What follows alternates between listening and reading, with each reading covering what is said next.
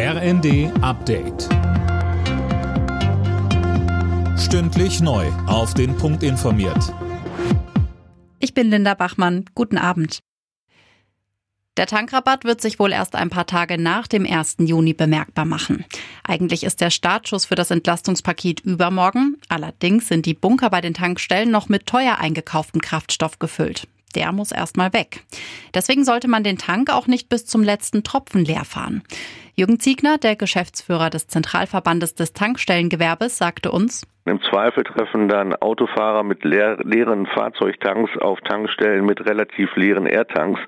Und dann könnte es zu Leerständen kommen und enttäuschte Autofahrer erhalten im schlimmsten Fall gar keine Ware mehr. Also man sollte tatsächlich zusehen, dass die Vorräte im Tank noch so bis zum 3. 4. Juni reichen. Die Deutsche Bahn verfehlt wohl auch in diesem Jahr ihr Pünktlichkeitsziel. Das hat Vorstandschef Lutz erklärt. Als Grund nannte Lutz notwendige Baustellen und gleichzeitig zunehmende Passagier- und Frachtzahlen. Auf dem EU-Sondergipfel zeichnet sich ein Ölembargo Light gegen Russland ab. Im Entwurf zur Gipfelerklärung heißt es, dass Öllieferungen über Pipelines zunächst weiter erlaubt bleiben sollen. Vor allem Ungarn stemmt sich gegen ein umfassendes Ölembargo.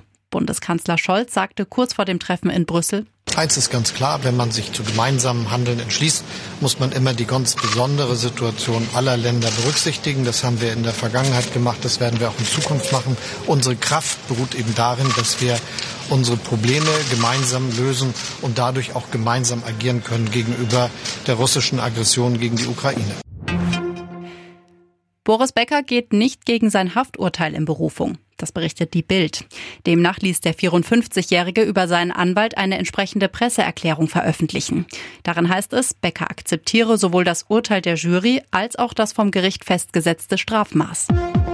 Alle Nachrichten auf rnd.de